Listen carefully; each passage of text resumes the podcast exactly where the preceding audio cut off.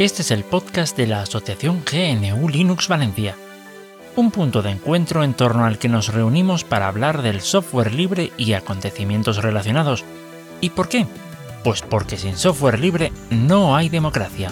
Aquest és el podcast de l'associació New Linux València, un punt de trobada entorn del qual parlem de programari lliure i tot allò relacionat, perquè sense programari lliure no hi ha democràcia. Hola, buenos días, eh, buenas tardes, buenas noches, cuando nos oigáis, pues eso, eh, buenas de lo que sea. Eh, bueno, bienvenidos y bienvenidas a un nuevo audio de la Asociación GNU Linux Valencia. Seguimos cambiando de maestro de ceremonias, hoy me toca a mí, yo soy Richie, tengo a Tarak por ahí, por, por estos lares, y vamos a empezar a ver, a ver qué sale hoy. ¿Qué tal, Tarak? ¿Cómo va? Muy bien, eh, debido a que tuve un problema, pues eh, perdí las 20 noticias que tenía guardadas para tratar hoy. Pero desde entonces han salido unas cuantas que pues probablemente nos den para, para, un, poco de, para un poco de chicha. Ruego que si eh, alguna noticia interesante que los oyentes hayan, hayan escuchado o hayan leído, pues disculpen su no inclusión. Eh, disculpen. Bien, empecemos con una noticia. Um, no es exactamente de software libre, pero es eh, de ciberseguridad y eso siempre viene de la mano del software libre de una forma u otra. Sí, está relacionado completamente. Uh -huh, absolutamente. Tanto del lado de las herramientas como de los conceptos, siempre acaban dándose de la mano. Bien, eh, para quien no lo conozca, hace eh, el blog de Hack Players lleva desde junio de 2018 um, creando contenido bastante bueno eh, en todo lo que es la comunidad de la ciberseguridad. No hablamos ya de hackers en el término más genérico, sino en el específico de la ciberseguridad. Sus creadores y hasta ahora sus redactores han sido gente muy comprometida, han traído un contenido de muy muy buena calidad y se ha convertido en una referencia bastante importante en todo el ámbito de la ciberseguridad de habla hispana. Porque claro, hay muchos blogs, pero la mayoría están en inglés. Y este es... esta es toda una joyita. Bien, uh, con el tiempo, pues bueno, uh, su principal, el, recurso más necesario para mantener algo como esto es el tiempo. Y al parecer no han tenido tanto como les hubiese gustado para dedicarle. Así que la cantidad de artículos ha ido disminuyendo poquito a poquito. Hasta que últimamente pues actualizaba de higos a brevas. Así que han decidido coger al toro por los cuernos y decir, bueno, nosotros no tenemos más tiempo que dedicarle, pero vosotros sí que podéis colaborar. Así que han decidido abrirse a las colaboraciones de los eh, de los interesados. Si te gustan eh, si te gusta todo el tema de la ciberseguridad, quieres cubrir noticias, realizar artículos, tutoriales o lo que sea, pues esta es una buena, es una, es un buen lugar donde compartir, es una excelente web. Mm.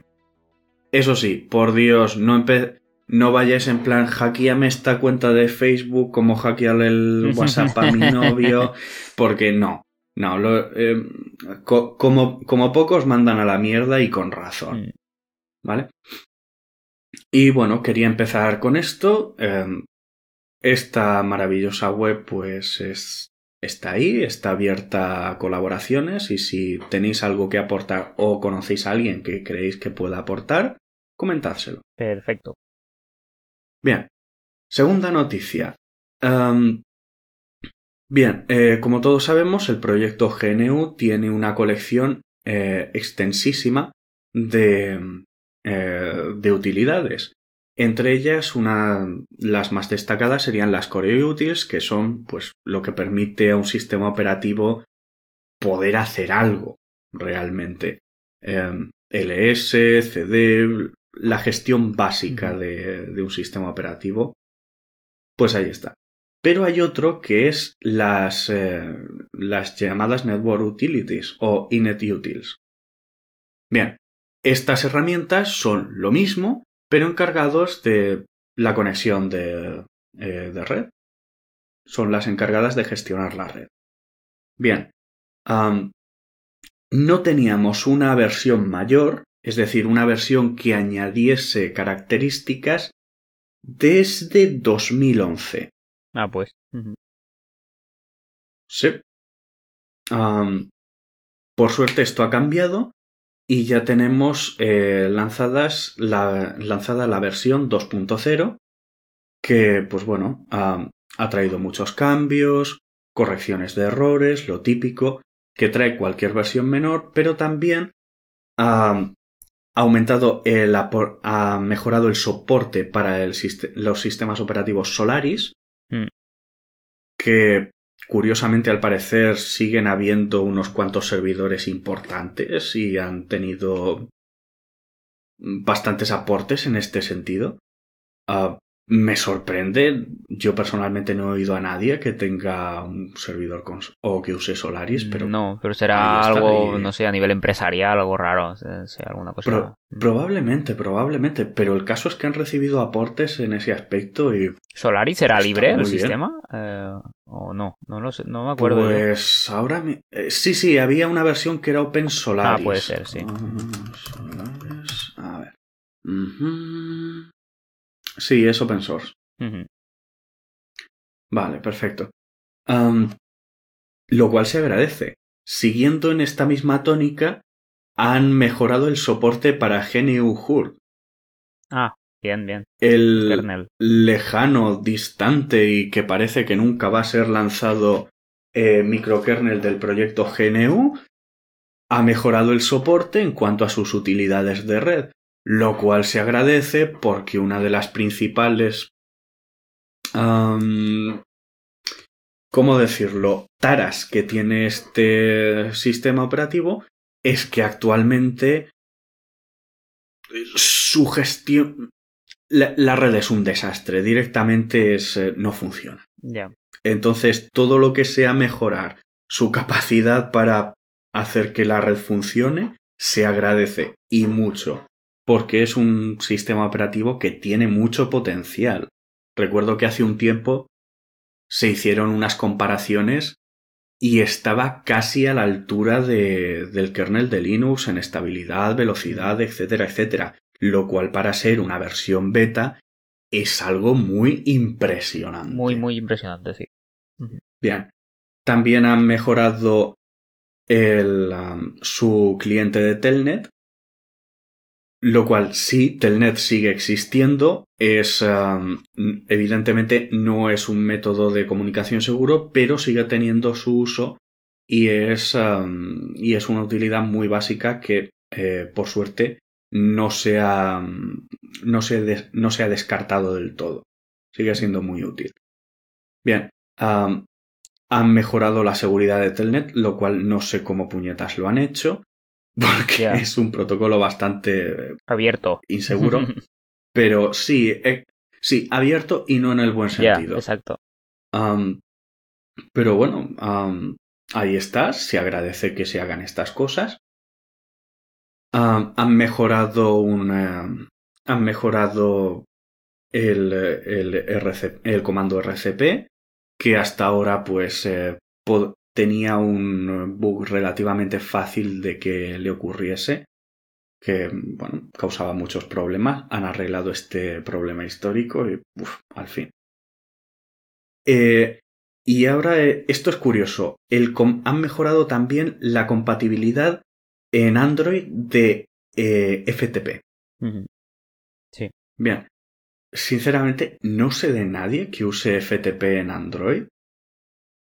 Pues no. Aunque se me ocurre, aunque se me ocurre el tema, el caso de uso, porque em, lo que sé, lo que he visto en varias em, en varias convenciones de ciberseguridad y tal, es que muchos tienen su su teléfono inteligente con una ROM eh, con una ROM personalizada y ahí pues sus herramientas de, de, penetración de sistemas y demás. Tanto en el equipo azul como en el equipo rojo Mm. usan bastante, se ha puesto bastante de, modo, de moda esto. Y quizás, y quizás eh, ahí es donde se pueda llegar a usar FTP en Android.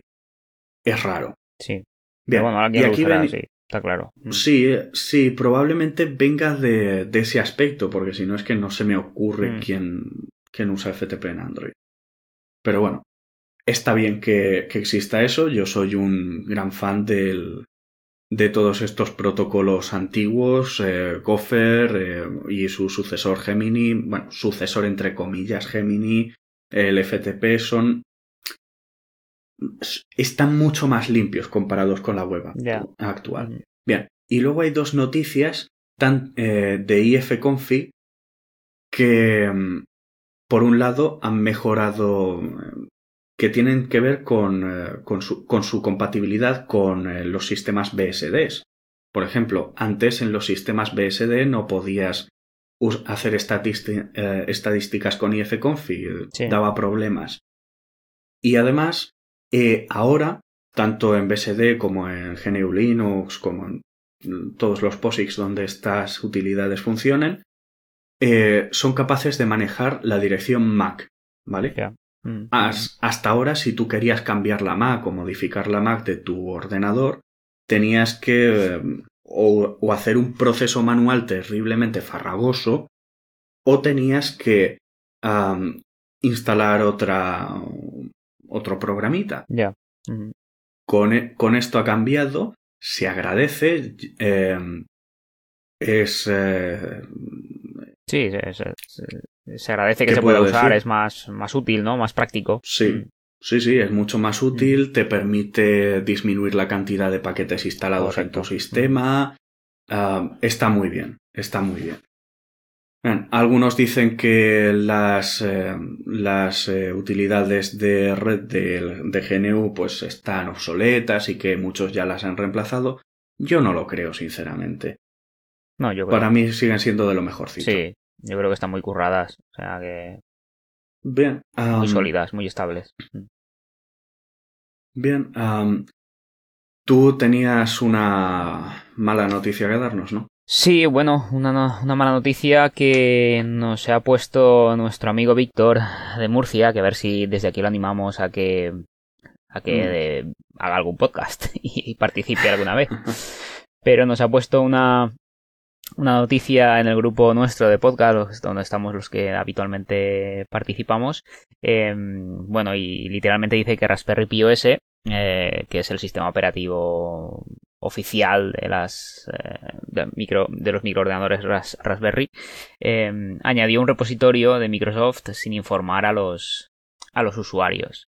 Eh, parece ser que cuando hace alguna actualización o cualquier historia, pues bueno, supongo que cuando haga un update de- del tema de los repositorios, pues manda, parece ser que manda la, la IP del usuario y, y, em, bueno, y está, informando a Microsoft que tienes, eh, que, que, vamos, que, que tienes una Raspberry Pi, ¿no? Entonces, eh, pues eso, pues claro, pues eh, se supone que eso se usará para hacer alguna especie de perfilación del perfil del usuario y alguna historia de estas para fines, supongo que eh, de todo tipo. Entonces, pues nada, es una, es una mala noticia porque, claro, sin avisar a los usuarios han introducido ese, ese repositorio que imagino yo que entrando dentro del sources list eh, típico se podrá desactivar, pero ya es una mala noticia que no avisen y no, no mola mucho. Mm. ¿Conocías esta noticia? ¿Sabes algo de esto? Sí, eh, por un lado está el lo que ya es malo, que, el que los desarrolladores hayan decidido hacer este cambio de forma completamente unita- unilateral, sin avisar, sin dar opción a no, no, en fin, a, a no, a, ¡ay, Dios mío! A no aceptar ese Mm. cambio, pero, y es que además, ¿a qué precio? Es que, no, es que Visual Studio Code. Ya. Ay, por Dios, es que no, no, no. No, lo que podían Ay. hacer es ese tipo de cosas que chirrían un poquito en la comunidad. pues eh, bueno, si está el repositorio por ahí, lo ha sacado Microsoft, quien quiera que se lo monte y arreando, pero ponerlo por defecto, ¿no? Da un poquito de Claro. yuyu. Claro, es- da, da mucho, mucho Sí. yuyu. De hecho, eh, también hay otro problema, y es que este es un, eh, un repositorio que está. ¿Cómo, cómo se traduce? Eh, confirmado, que está firmado. En- entonces. eh, uf. claro. em, no es lo mismo. No es lo mismo manejar un repositorio personalizado que uno de estos. Realmente no tenemos control alguno sobre este repositorio. Ujú, Correcto. Eh, y que un repositorio como este pueda mm, lanzarte una actualización así, sin revisada, sin ser revisada por la comunidad, sin escrutinio ni nada, es, es preocupante, Sí. es preocupante, es muy preocupante. Y no nos olvidemos de que le estamos dando información a Microsoft. Claro. Cuando actualizamos, con qué periodicidad, Sí. desde dónde, etcétera, etcétera. Eso es lo más peligroso Ah. que veo yo, porque el tema de instalar, si no usas el repositorio, o sea, si no usas ninguna aplicación de ese repositorio, a no ser que te, ya te venga incluida, entonces no hay problema, pero sobre todo es el, el tema de eso, de los datos que se están ofreciendo cada vez que hagas una, una actualización, eso es tremendo. Mm. Sí, sí es, es muy preocupante. Que nos parece muy bien que creen un repositorio y que la gente que se quiera instalar Visual Studio, pues bueno, hasta ahí tragamos. Pero que quien se quiera instalar ese- esas aplicaciones de ese repositorio, pues que se lo monte él y arreando. Eh, los demás que nos dejen tranquilos. Básicamente. Sí, sí básicamente es... Ahora va a ser al revés. Vamos a tener que, cada vez que instalaremos un Raspi OS, irnos a, a el, eh, al Sources List, en este caso, si usamos el, la- la- sí, el gestor de archivos apt, y, y- y desde ahí borrarlo, ese repositorio, ya está. Para que, pero va a ser al revés, claro, pero mucha gente se le, se le quedará, o los que, la gente que no, se, no, no, no sepa de esta noticia, pues ahí se quedará eso. Ya, y es que también mira la solución que han sacado. Es decir, nosotros no, eh, no pagamos a un mantenedor ni os proporcionamos binarios para nuestra mierda de editor para que lo coloquéis en vuestros repositorios, sino que, eh, por contra, vamos a... que- queremos que metáis nuestro propio repositorio. Mm. No vamos a contribuir al, al repositorio común, Sí. no, Mm. ni, ni en Contrib, ni en non-free, ni en lo que sea. Sí. No, no vamos, a, no vamos a contribuir. Pero vosotros vais a meter eh, nuestro repositorio en vuestro, Sí, sí. en vuestro sistema operativo. Es, e- e- es la mentalidad. Sí, sí. ¿Tú te imaginas que, eh, que el proyecto GNU fuese diciéndole a, eh, a Debian, no, no, no metáis nuestros paquetes en vuestros repositorios, o al proyecto que sea, Sí, sí, sí. OpenSUSE sí. o- o- o Arch. No, no vais a poner nuestros paquetes en vuestro repositorio. Vais a meter nuestro repositorio. Claro. Y encima un repositorio sobre el que no tenéis control alguno. Sí. Ah, uf, Huele sí, mal. Mi- Mm. mi- Microsoft Love Open Source y, y la, y la madre que lo parió en moto. Sí, sí, sí. Está No, claro. es, eh, es horrible. Pues nada, eso. En fin. Pero tenemos, eh, tenemos una buena noticia para quitarnos el amargo sabor de boca que deja esta. Y es que la conferencia de desarrolladores europeos de, so- de software libre y open source ya está en marcha. Bien, guay. desde. A ver. ah, sí, este. Creo que este 6, eh, creo que este día 6 de febrero eh, se ha lanzado. Evidentemente, y por las eh, restricciones que impone el puñetero bicho, pues es online. ¿Qué se le va a hacer? No, no nos queda otra. Pero se está realizando, es bueno que no se haya cancelado y, eh, es, eh, y ha dado paso a dos de las noticias que vamos a ver a continuación, enlazándolas con esta, y probablemente de muchas más para, para el próximo podcast. Bien, por un lado tenemos que el, el microkernel SEL4, no sé cómo se pronunciará, es una S y Sí. una E minúscula, una L mayúscula y un 4, Sí. ah, que es un microkernel, pues eh, un concepto similar al, al HUR de GNU y demás, está en desarrollo y sigue en desarrollo. Es- eh, a mí me ha sorprendido porque, no sé, querer meter otro competidor ya le está costando a Hurt, que, Sí. lleva, que lleva mucho peso detrás de toda la toda la marca del proyecto GNU detrás y le está costando Sí. salir adelante. Este me, me sorprende, pero es que además sus, sus metas son muy ambiciosas. Mm. Porque aspira a ser un sistema operativo de propósito general. Ostras. Esto es. eh, Esto, la verdad, es que es una meta muy ambiciosa. Por un lado, tienes a, a los a GNU Linux y a los BSDs que están luchando por ganarle cuota de mercado a Microsoft. Y ahora sale este de la nada diciendo, no, no, no, que yo, que yo también quiero competir. Como poco es, eh, como poco es valiente. Sí. Yo lo, yo lo aplaude, yo lo aplaudo, todo lo que sea biodiversidad está bien. Mm, en el ámbito del software libre está genial la biodiversidad, pues ahí está. Mm. Sigue en el desarrollo, parece ser que goza de buena salud. Habrá que echarle un vistazo y tenerlo bajo el punto de mira.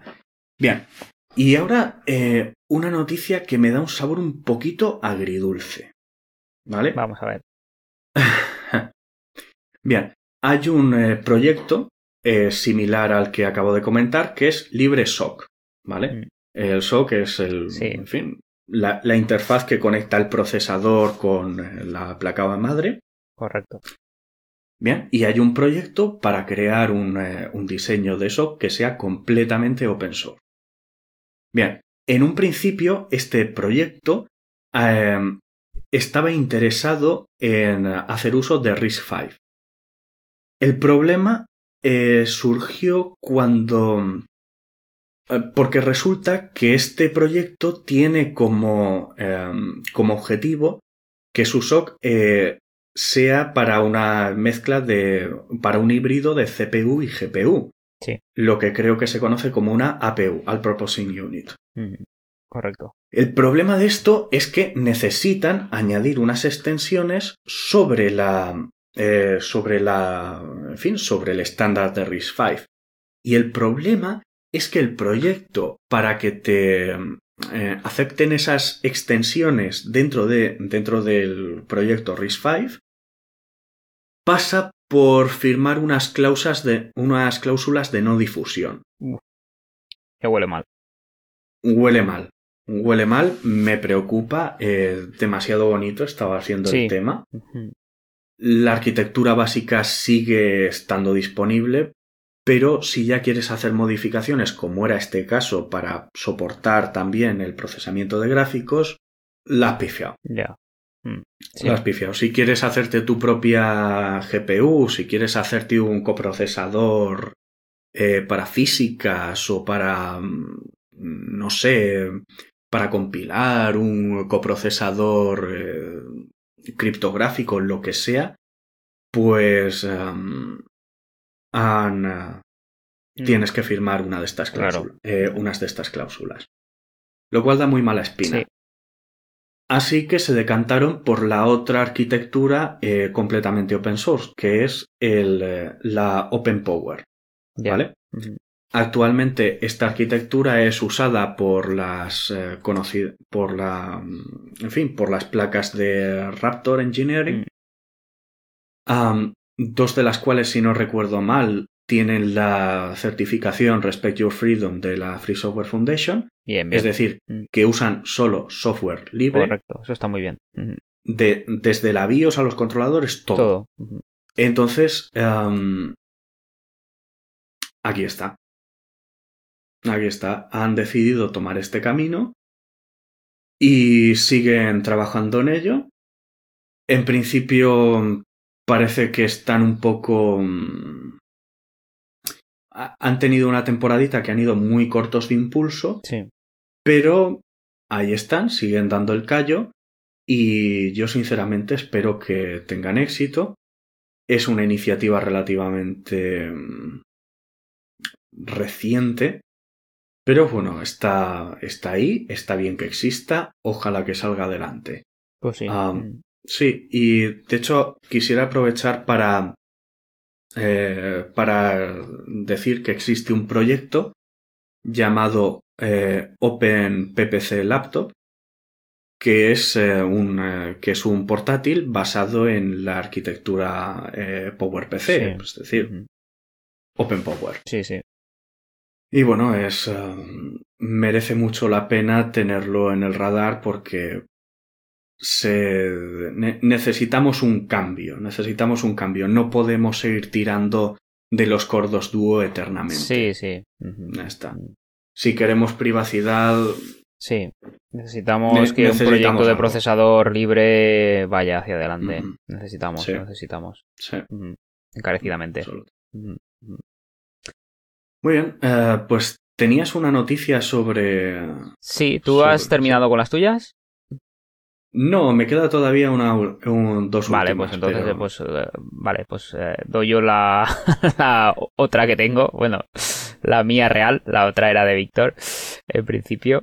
Así que nada, no, yo simplemente pues estoy siguiendo el, el, el proyecto Factura Scripts, que es, es, un, es un proyecto de un software de gestión y de contabilidad, de facturación y contabilidad eh, eh, libre. Y nada, simplemente pues eh, comentar que ha habido una actualización esta semana, o la semana pasada, em, que bueno, han, sacado la versión 2021, bueno, realmente no es un ningún rediseño, estábamos en la versión 2020, pero como, como hemos cambiado a la 2021, pues simplemente le han cambiado el nombre, sigue siendo todo exactamente compatible como con la versión 2020 del año pasado y, mm, y bueno, nada, que sigue el desarrollo. Yo es que estoy siguiéndolo bastante porque eh, tengo montadas la, versión anterior a la 2020 y 2021, que era la 2017, que la tengo la, monté en su momento en algunos pequeños negocios y ahora por necesidades pues estoy montando la 2020, 2021 en otros y lo estoy siguiendo de cerca y pues comentar que ha salido la 2021 esta semana y que trae bastantes novedades, pero bueno, sobre todo dos a nivel de, programa de facturación o de gestión, trae dos bastante interesantes que ya incorporaba la vieja, la 2017, pero que la han añadido en la 2021. Y una es em, que se pueden añadir archivos, ¿vale? Archivos adjuntos tanto a las facturas, a, los albaranes, a los pedidos o a los presupuestos. Esto significa que cuando, por ejemplo, un proveedor te manda la factura de compra tuya, que a veces la mandan en PDF o directamente en papel, pues tú la escaneas o si la tienes en el archivo en digital, como tú quieras, pues directamente la adjuntas a, ese apunte de factura que haces en el programa. Y entonces, pues si tienes alguna duda de, en esos apuntes, si tienes alguna duda y quieres ver la factura original, pues directamente de una forma muy fácil eh, le haces clic al archivo adjunto que tienes y, la puedes ver. Y eso yo lo veo bastante, bastante útil. La gente, eso creo que lo, que lo usará bastante bien. Y otra novedad importante es que han añadido un informe en los productos en la, cual es, bastante fácil ver, visualizar lo que son los productos comprados, vendidos, sus precios, eh, el margen de beneficio que tienes. Eso también es bastante útil porque de una forma muy rápida puedes ver ese tipo de, de información. Y bueno, también hay, ha habido corrección de errores, que siempre los hay, como siempre en todas las actualizaciones.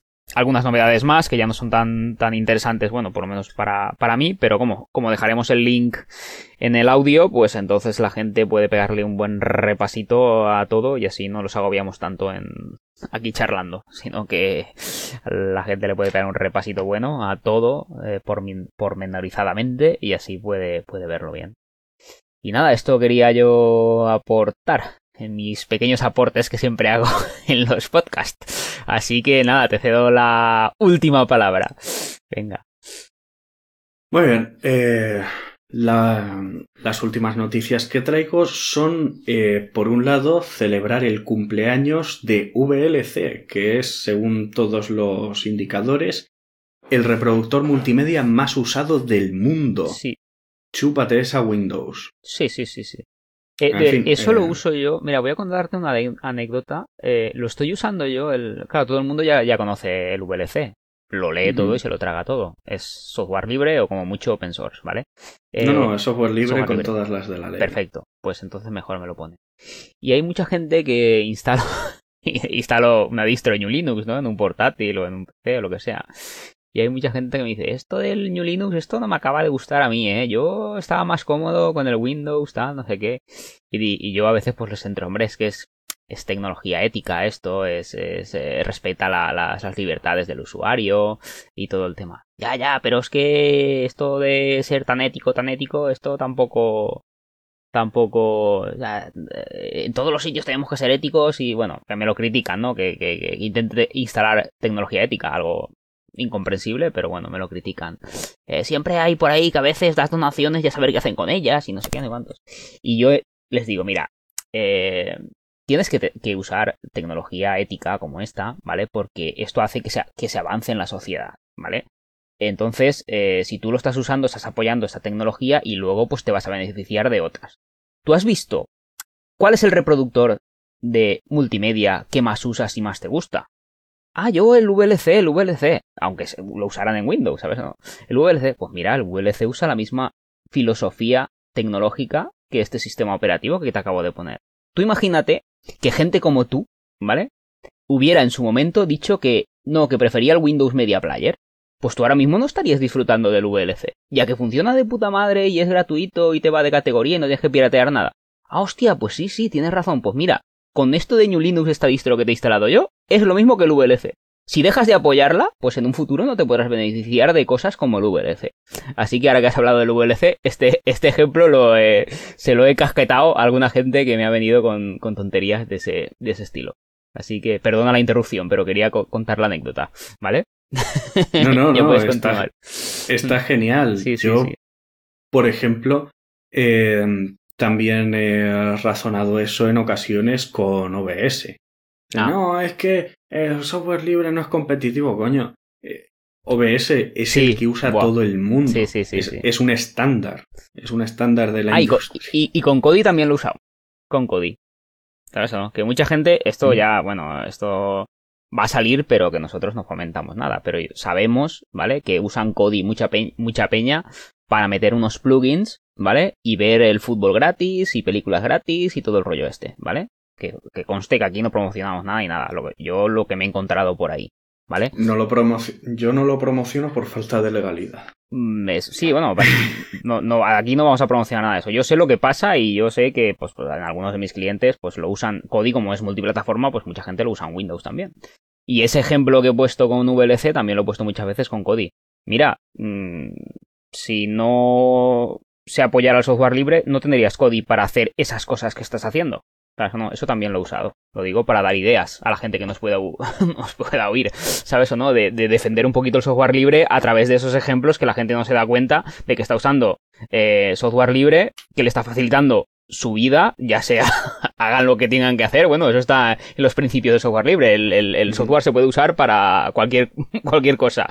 Entonces, para que la gente sepa que, por ahí también puede entrar, a la gente está tan reacia y que, y que enseguida te lo critica todo, que se piensa que somos unos frikis aquí antisistema o algo. Una si las cosas claras, la gente cree que GNU Linux es difícil porque Windows le viene preinstalado. Claro, me, comentaba otro día eh, un, par de personas en los comentarios del blog Más GNU Linux la tortura que son los drivers de Nvidia no en Linux, sino en Windows. Mm, en Windows, mm. eh, los controladores de Nvidia son una tortura. Bueno, pero nos hemos, nos hemos, eh, ido. Nos hemos eh, ido de la noticia. sí, acaba de contarla, venga.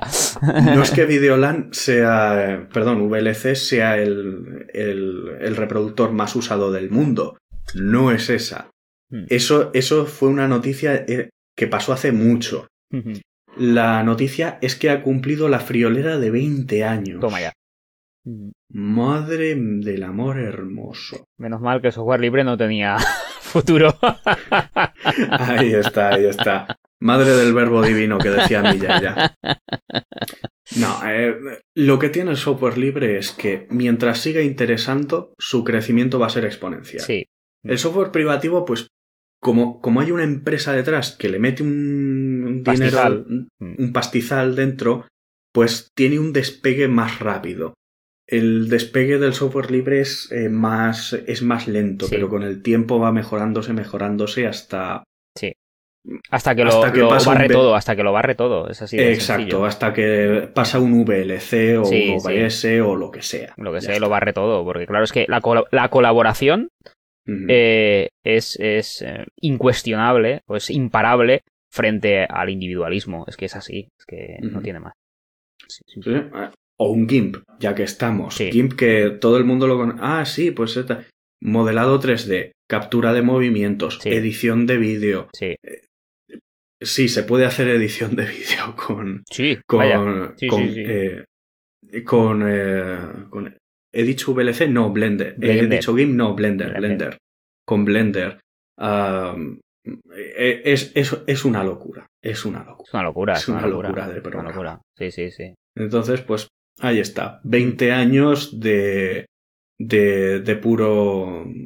de pura maravilla. Desde aquí Feliz. felicitamos a toda la peña que está manteniendo VLC, pero vamos, las felicitamos con un grandísimo abrazo virtual.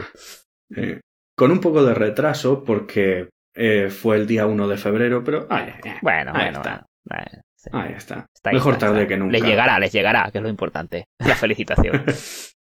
Sí. Bueno, vean. Siguiente noticia y última de las buenas noticias. Hombre, no vamos a acabar con una buena noticia, da primero las peores, ¿no? La peor, la peor, es, la peor es Google. Ya. Las gafas del gran hermano, ya. En fin. Bueno, va, continúa como quieras, venga, va.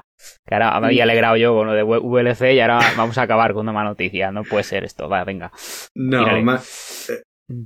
concienciando. Es que lo quiero dejar para lo último Vale, para vale. concienciar. Muy bien. Bien. Eh, ha sido lanzada una impresora 3D llamada Voltera. ¿Qué tiene de interesante esta impresora 3D si ya hay muchas en el mercado? Bueno, esta imprime en, entre comillas, 3D PCBs.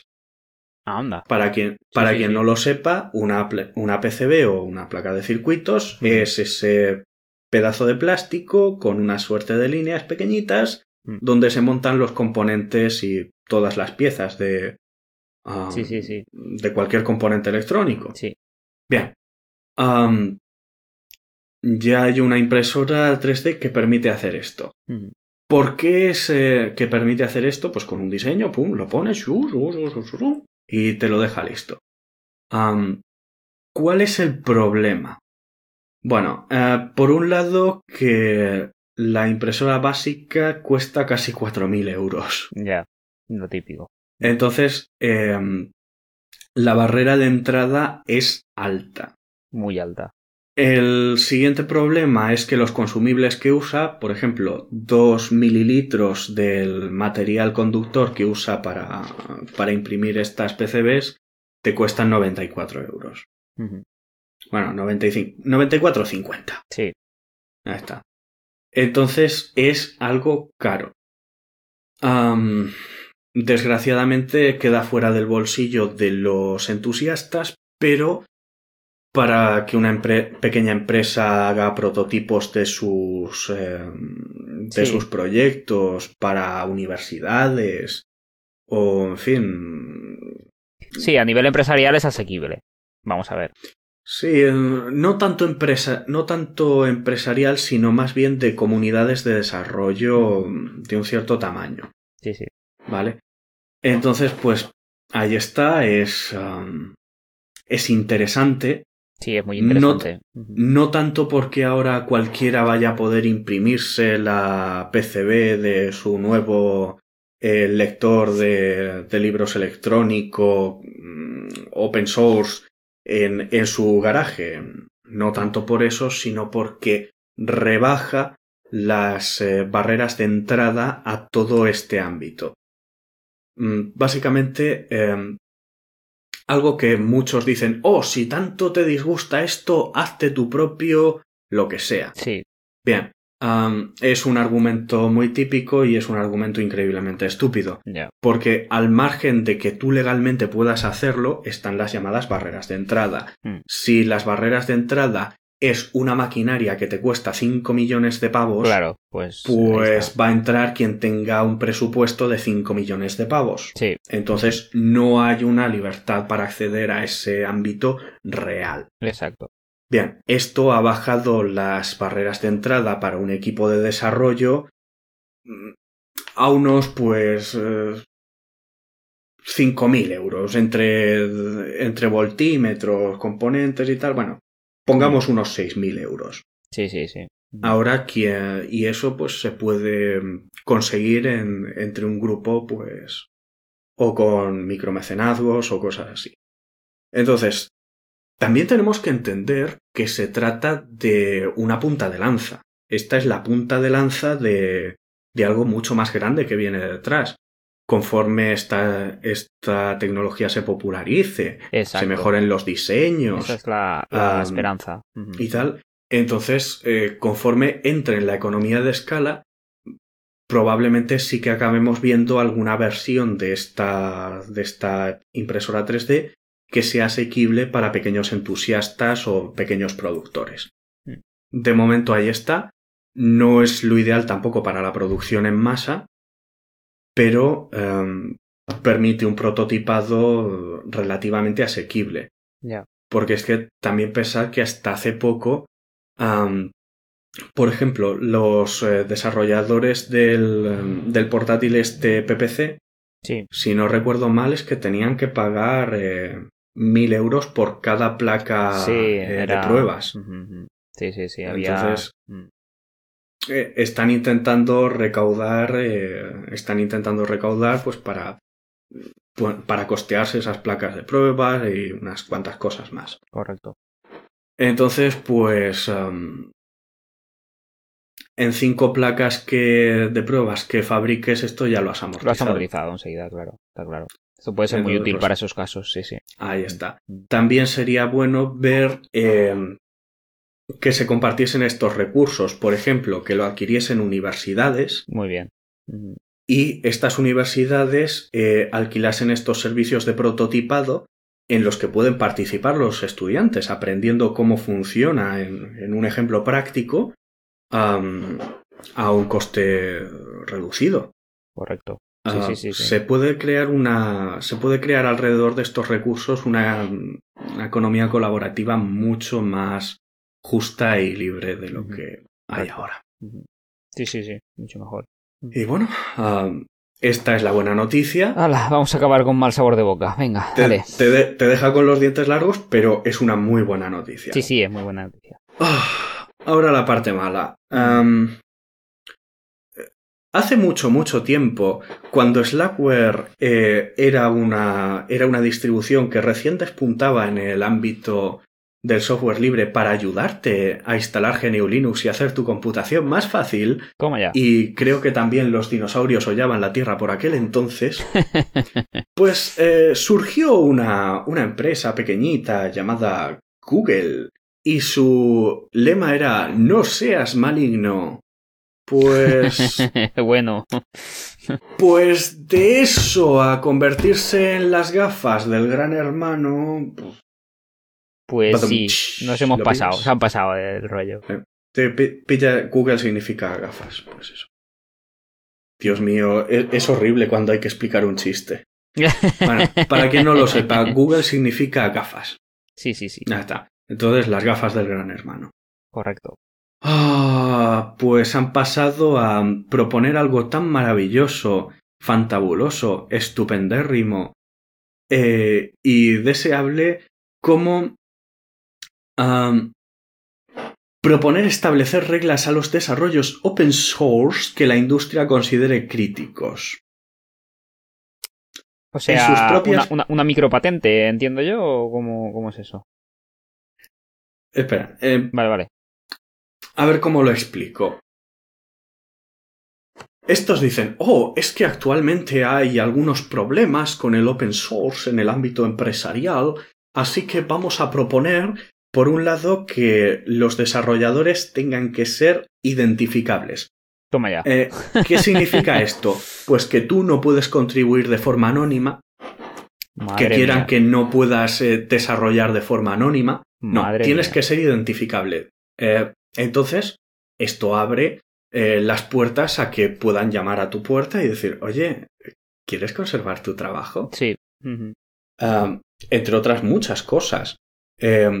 Eh, pues eso. Luego también es que dicen que ah, un sistema de identificación federado, es decir, que alguien desde mm, ah, la China pueda, mm, pueda tener acceso a mis credenciales como desarrollador. Madre mía. No, no sé si me explico lo que podría suponer para ciertas personas eh, un, un día descubrir en el aeropuerto que mm, no, te deja- no te dejan entrar, ¿no? Porque eres- has desarrollado una aplicación maligna para este país. No, no, o directamente eh, descubrir que ahora eh, hay una orden de detención secreta contra ti, una causa penal contra ti secreta, Sí. Como por ejemplo ha pasado en Estados Unidos con, eh, con el bueno de Julian Assange, Sí.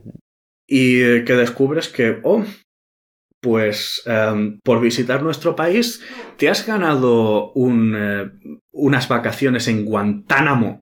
Sí, sí. Y bueno, em, teniendo en cuenta que Estados Unidos ahora quiere, em, ha- tenido bastantes intentos de cargarse la, eh, el cifrado de extremo a extremo Sí. Y, la- y, y de imponer puertas traseras, que la Unión Europea está intentando hacer lo mismo, esto sería la puntilla eh, a la privacidad. Por- porque es que además, eh, seamos serios, es que no, no, no, no, es que no, va, no vamos a impedir, em, no vamos a impedir que desarrolles. Solo eh, son Vamos a reglas saber- para los proyectos open source que la industria considere críticos. Claro. ¿Quién es la industria? Sí, sí. Sí, sí, ¿Quién es la industria? Es que ahora, va- es que ahora van a poder venir eh, a mi programa y decir, expropiese, a partir de ahora esto se, se rige según mis reglas. Sí, sí, Vale. así de fácil. Es que ya existe un mecanismo para hacer algo parecido que no arrambla con los derechos de las personas. Se llama eh, bifurcación o comúnmente llamado en la comunidad fork. Sí. Si tú quieres un desarrollo con mantenedores contratados, completamente eh, auditado Claro. y demás, hazte tu fork. puto Mm, fork. Correcto. Ya está. Es que también dicen joyitas eh, maravillosas, como por ejemplo que los cambios no pueden ser unilaterales y de un día para otro, que hay que discutirlos. Vale. ¿Con quién? No, con la industria. Sí, sí, sí. La industria, Eh, ese, ese ente etéreo. Ese, ese ente etéreo de la industria que ahora puede decidir cómo coño vas tú a desarrollar tu proyecto. Correcto, así es. Am, a ver, dice un, Brutal. Han, han dicho más de una vez que las empresas, la gracia que le ven al software libre es, tra- es, de, es, que es tener trabajadores gratis. Tener gente trabajando para ti gratis. Mm. Lo cual es cierto, Sí. pero es algo que, estoy que estamos dispuestos a asumir por la libertad que ganamos Exacto. y el poder que ganamos, porque básicamente sí, yo estoy trabajando gratis, pero es que si no trabajase gratis, em, entre Me tendríais controlado vosotros. no tendría un sistema operativo cojonudo, Claro. un reproductor de vídeo estupendo, Sí. eh, algunos juegos eh, geniales, no tendría, no, ten- no tendría IMAX, Dios mío, la hecatombe. Una vida sin IMAX es, es oh, Dios mío, no. Una, antes una vida sin amor que una vida sin IMAX. Qué bueno. Bueno, em, yo ya me explico. Sí, sí, La- sí. la gracia de esto Te entendemos es que- perfectamente. Es que literalmente estás, estás ganando más de lo que, de lo que das. Mm. Eso es un, es un. Todo el mundo gana. Sí. Pero no, ahora las empresas quieren ganar, pero y, y no dar. claro, quieren y- controlar. controlar, controlar lo de siempre. Sí, es que Que- es así que- de fácil. Esto es, una, esto es sencillamente una locura. Sí. Quieren tener identificados a los desarrolladores. Es decir, yo renuncio a mi privacidad porque Sí. a, a la industria le sale de las narices. La industria. Sí, sí, sí, sí. Industria. Ese ojo que todo lo quiere ver. No, no, esa mano que todo lo quiere tocar. Quiere tocar también, sí, sí, sí. sí en fin, es, eh, es, es, es sencillamente una locura. Y están, y encima eh, promoviendo esto de no, un- una, una identificación federada. Yo, eh, personalmente, esto me, me suena a decir eh, de forma solapada, queremos impulsar la, eh, esto, ¿cómo se llama? La identidad universal esta que proponía la ONU, ¿cómo se llamaba? Un proyecto para, basado en biometría, dotar Ah, de un uf. identificador único a Sí. todo el mundo Claro. Mm. y hacer una base de datos universal, va- vamos, que ya no te puedas sí. ni escapar ni, ni yéndote a vivir al Sáhara. Sí, sí, sí. Ahí eh, bebiéndoles de la teta de una camella y en una jaima y no, no, ya no te puedes No escapar. te puedes escapar, no, no. Y encima, pues Eh. nada, no, que nos pongan una pulsera con GPS o que nos la implanten en la piel con GPS y así que sepan qué movimientos hacemos Sí. también y todo el tema. Y, y Claro, un pie- y un piercing en el nabo conectado al Internet de las cosas para saber cuándo voy a mear, cuándo... Bueno, tú, tú ya me Sí, sí, entiendes. sí, yo lo entiendo perfectamente. Lo, Pues nada. lo que todavía me. Lo que todavía. A ver, yo esto todavía no lo he visto. Pero como ve a alguien defendiendo esto, me bajo del mundo, me meto en el primer vuelo a Marte, ahí a colonizar Marte. Que sí, que si se te despresuriza el traje mueres de forma espantosa, sí, pero no quiero vivir aquí. ¡Qué locura! Esto es una locura. Esto es una maldita locura. Mira, eh, y, y es que además es completamente estúpido. ¿Vale? Sí. Ya comenté que en su momento, eh, que esto me recuerda bastante a, a cuando en su momento el PSOE dijo, no, hay que frenar la República Digital Catalana. Así, Ah, sí, que, sí, va- sí. así que vamos a pisotear los derechos eh, de todos los internautas. Sí, sí, Básic- sí. Y publicaron la ley Mordaza digital. Hombre, no solo no derogaron la que había la ley Mordaza normal, sino que la, la ampliaron con esta nueva. Sí. Pueden chaparte la conexión a internet en cualquier momento, sí. pueden tirar un, eh, un- una página sí, web, pueden hacer lo que Eso les es- salga de las narices. Eso es progresista, ¿no? Yo entiendo, ¿no? Como ellos son progresistas, son muy progresistas. en muy favor, en favor de, de- en favor de mantener la seguridad pública. Sí, sí, sí. No te dan los supuestos nada. es Si a mí me malo. parece que esto ayuda a mantener la seguridad pública, lo hago. Muy bien, Stasi, gusto en verte. ¿Cómo te ha ido? Sí, sí, sí, sí, Ah, sí, sí, No, es, es increíble, es increíble. sí, sí. Y es que no hacía falta. Es que ya había mecanismos legales para hacer todo eso. Que es una tontería, pero tenían Sí, mecanismos legales para hacerlo. Bueno, pero han aprovechado, pues como Ahí siempre, han aprovechado el tema catalán para meter eh, la mierda que han podido. Ya está. Eh, eh, exacto, exacto. Escoger. Siempre son las, la- el tema de la seguridad y de la democracia y no sé qué. Siempre, Sí. siempre usan esas, El esas, terrorismo, la esas, sí, seguridad esas palabras grandilocuentes para niños. añadir, añadir historia. Sí, sí, siempre, siempre. ¿Queremos cargarnos los derechos de la gente? Vale, es que hay que proteger a los niños de depredadores sexuales, Sí, sí, es sí, que el sí, terrorismo, es que las... Sí, y sí, ahora sí, es que la seguridad ciudadana.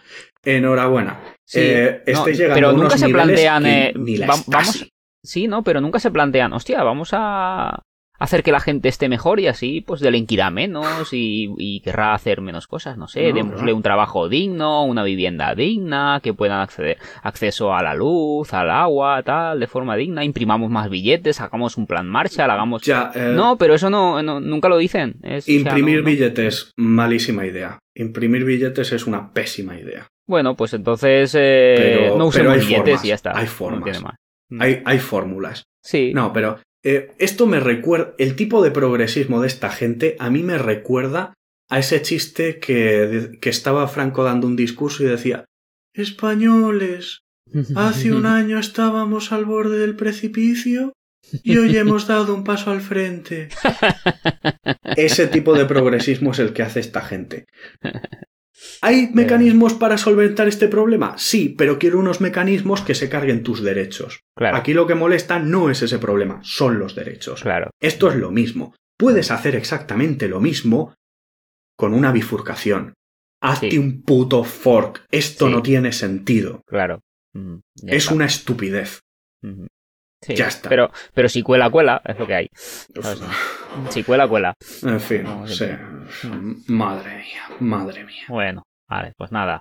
Eh, bueno, ya creo que ya hemos acabado bien. No, no, es, que eh, esto a mí me parece importante porque hay que meter ruido con esto. porque si se salen con la suya, em, estamos jodidos. Sí, del mundito será un poquito peor. Siempre sacaríamos alternativas e historias para intentar evitar esto, pero ya sería mucho más complicado todo. ya, pero eh, mira, mira, esto es como Ah, no, no quiero entrar mucho en el tema, pero voy a sacar a colaciones esta única medida. Bien, en Estados Unidos hicieron una. quisieron regular las armas. ¿Qué regularon? Las culatas. Eh, las culatas ajustables. ¿Vale? Entonces, eh, tú puedes coger un fusil y, y, cambiarle la culata por otra que se adapte más a, a, tu, a tu fisionomía? Sí. ¿Puedes tener varias culatas para distintos miembros de la casa? Sí. ¿Puedes tener una culata regulable que te permita ajustarla? No, eso es ilegal. Em, pues nada. Eh, es estúpido. Es estúpido. Es de plano estúpido. Sí. O que, o que, exactamente la misma arma, si tiene un pistolete en lugar de. en lugar de que la, el agarre esté integrado en la culata, sea ilegal estupideces, estupideces. Completamente. Estupideces. Son, son, completas y absolutas estupideces, pero siguen en ello, porque el problema no son, no es aquello que te dicen que quieren solucionar con ello. El problema son única y exclusivamente tus derechos. Sí.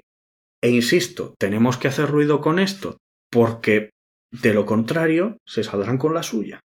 Mm. Correcto. Pues dicho queda. Dicho pues queda. Nada.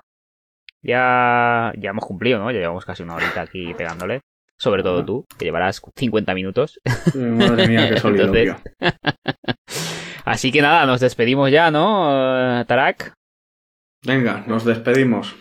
Pues nada, muchos saluditos a las oyentes y los oyentes de este audio. Emplazamos a la gente a que visite nuestra página web, eh, gnulinuxvalencia.org, o como diría Richard Stallman, new, newlinuxvalencia.org y ahí tienen toda la información, todas las formas de contacto, si quieren asociarse, si quieren ayudarnos, si quieren colaborar, lo que quieran. Ahí está toda la info de, de la asociación. Y así que nada, emplazamos a la gente al siguiente audio y que sean felices estos días. Y a boicotear a Google. Venga, arriba. Venga. Hasta luego, saludos. Adiós. Muchas gracias por tu atenta escucha. Si quieres participar en la tertulia o hacernos llegar algún aporte, puedes ponerte en contacto con la asociación en gnulinuxvalencia.org barra contactar tienes todas las formas de hacerlo. Te esperamos en el próximo episodio. Hasta entonces! Moltes gràcies per la teua escolta. Si vols participar, pots posar-te en contacte amb nosaltres en gnulinuxvalencia.org barra contactar. T'esperem en el pròxim episodi. Fins pronte!